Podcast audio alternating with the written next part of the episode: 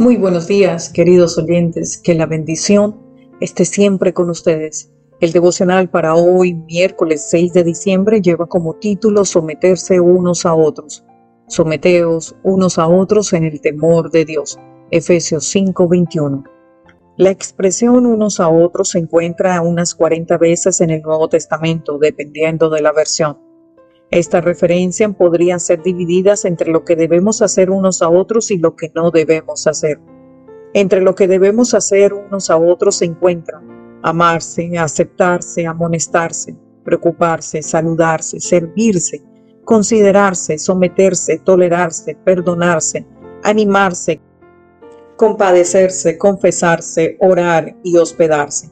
Lo que deberíamos evitar hacer unos a otros incluye juzgarse, irritarse, envidiarse, mentirse y pagar mal por mal. Es una hermosa lista de responsabilidades. Varias se mencionan más de una vez y la que se nombra más es amarse unos a otros, dos veces. ¿Cuál de ellas te es más difícil practicar? Cuando hago esta pregunta a menudo me responden que someterse es la más difícil. Igualmente, jóvenes están sujetos a los ancianos y todos sumisos unos a otros revestidos de humildad, porque Dios resiste a los soberbios y da gracia a los humildes. Primera de Pedro 5:5. Para someterse necesita ser humilde. Someterse es una palabra amenazante para muchas esposas. Resulta imposible someterse a un esposo abusador o violento, pero sumisión no es servilismo. Es una actitud de humildad y consideración mutua que no posees en forma natural, sino que la da el Espíritu Santo morando en ti. Efesios 5:18. La sumisión bíblica está dentro del contexto del temor a Dios. Tu respeto por el Eterno traza una línea que demarca donde empieza y donde termina tu sumisión. Cuando tu sumisión pone en peligro tu obediencia y temor a Dios, es necesario que elijas lo segundo. La sumisión en las relaciones humanas no es absoluta e incuestionable. El temor de Dios, la sumisión demanda respeto, dignidad y amor mutuo y es voluntaria. No pierdes la esencia de tu vida. Jesús siguió siendo uno con el Padre cuando se humilló a sí mismo. El propósito final de la humillación es la exaltación. Santiago 1:9. Dios Padre exaltó a Dios Hijo después de la humillación. Filipenses 2, 8 al 9.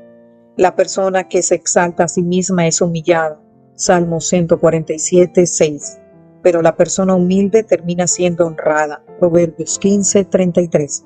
Dios recompensa a los humildes y sumisos. Humillaos delante del Señor y Él los exaltará. Santiago 4, 10. La sumisión se da en el marco del temor a Dios. Cuántos problemas, sufrimientos e infelicidad se cominizarían los seres humanos si continuaran cultivando la consideración y la atención si siguieran pronunciando las palabras amables y de aprecio. Cuánta miseria evitarían las familias.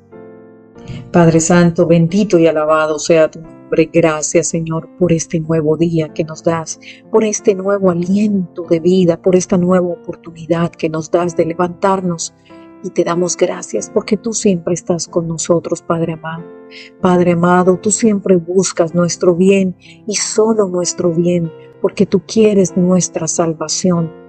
Nos hiciste para vivir en intimidad contigo en el tiempo y por la eternidad. Más que podemos desear nosotros, Padre. Gracias, Padre. No nos impones un destino, nos hiciste libres si quieres que nosotros elijamos, pero a veces preferiríamos no tener que elegir por miedo a equivocarnos, Padre. Padre, tú conoces nuestras debilidades, tú sabes que a veces nos confundimos, se nos nubla nuestra mente y no sabemos qué camino tomar o nos sentimos sin rumbo. Padre amado, no siempre es fácil saber lo que tú quieres. No es fácil tampoco saber lo que a veces nos conviene más.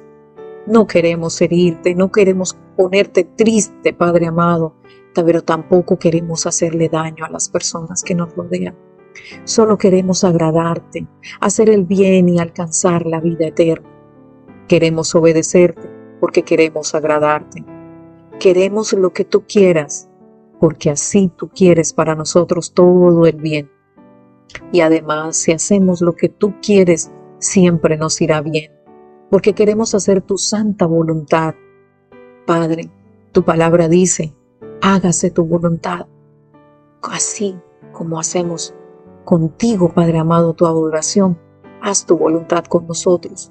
Queremos cumplir tus mandamientos, queremos cumplir tu voluntad, Padre amado. Gracias, porque tú eres bueno, porque a pesar de las circunstancias, tú siempre estás con nosotros y nos enseñas, Padre amado. Padre, gracias, porque así como los ángeles te obedecen, nosotros queremos obedecernos. Danos la claridad que necesitamos. Ayúdanos a someternos, ayúdanos a entender, Padre amado, que tú quieres que nosotros amemos a nuestro prójimo, que nos aceptemos, que nos corrijamos en amor, que nos preocupemos, que nos cuidemos, que nos ayudemos, Padre. Es difícil, Padre, someterse, pero tú nos enseñas. Gracias, Señor. En el nombre de Jesús. Amén.